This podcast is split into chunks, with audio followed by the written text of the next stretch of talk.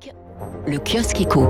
Les grands titres de la presse économique dominés ce matin par le crack du Bitcoin. C'est à la une des échos, le Bitcoin, mais pas seulement. Hein. Tout le marché des cryptos a plongé hier de 35% en séance avant de se reprendre. Hein. Il termine malgré tout la journée d'hier amaigri de 20% de sa valeur. Et dire qu'il y a peu, certains vous assuraient que le Bitcoin à 100 000 dollars, c'était un scénario conservateur. Ben non, il vaudrait rapidement 200, 400 000 dollars, nous disait-on.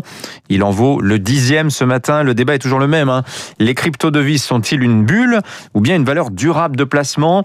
Vont-ils périr sous les assauts des régulateurs, à commencer par la Chine? On va en reparler dans le journal de l'économie. Quelle meilleure illustration en tout cas que ce crypto-crack d'hier? De la grande crainte du moment au siège de la BCE à Francfort. Alerte sur les risques élevés de crise financière, écrit ainsi le Figaro. Paradoxalement, la sortie de crise pourrait s'avérer plus périlleuse que la récession elle-même. Son rapport sur la stabilité financière publié hier, la Banque Centrale Européenne recense les sources de vulnérabilité. En fait, il y en a partout. Les entreprises surendettées, les banques qui leur prêtent, les États surendettés également. Alors imaginez que l'inflation s'installe durablement. Les banques centrales n'auraient pas le choix. Il faudrait remonter les taux directeurs, ce qui renchérirait le coût du crédit et des emprunts d'État, scénario catastrophe donc. Les taux d'emprunt, notons euh, qui est le taux d'emprunt souverain, déjà ils sont en train de remonter. Hein. Le 10 ans américain est à 1,64% ce matin, c'est le double d'il y a un mois.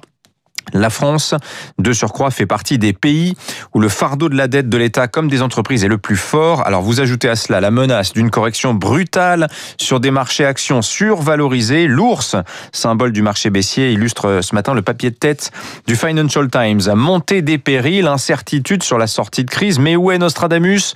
On aurait bien besoin de pouvoir lire l'avenir. L'opinion met à la une justement l'équation à 11 inconnus de la reprise mondiale. Numéro 1, les pénuries qui se prolongent on manque de puces, mais aussi de poutres métalliques, de palettes. Voilà qui tire l'inflation. Comment travailler si on a des clients, mais pas de matériaux? On manque aussi de salariés. La consommation, bah beaucoup la voient en W cette année, c'est-à-dire baisse en début d'année, reprise à partir de maintenant, mais ce sera peut-être un feu de paille de quelques semaines. En fait, les gens vont attendre de voir si l'épidémie est réglée avant de se remettre à dépenser. Si c'est le cas, peut-être aurons-nous une super fin d'année. En tout cas, hier, les terrasses rouvraient. Plaisir d'ouvrir et de se revoir, titre ainsi Libération. Première séance de folie aussi dans les cinémas, 200 000 tickets vendus hier, selon la Fédération nationale du cinéma français, citée par le Parisien.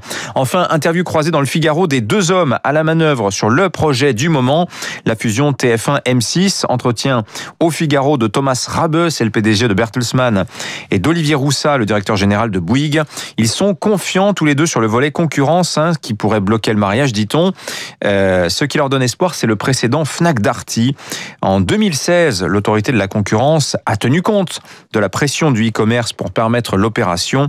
Netflix et consorts, en effet, ne sont-ils pas euh, à la télévision? Ce qu'Amazon est au commerce physique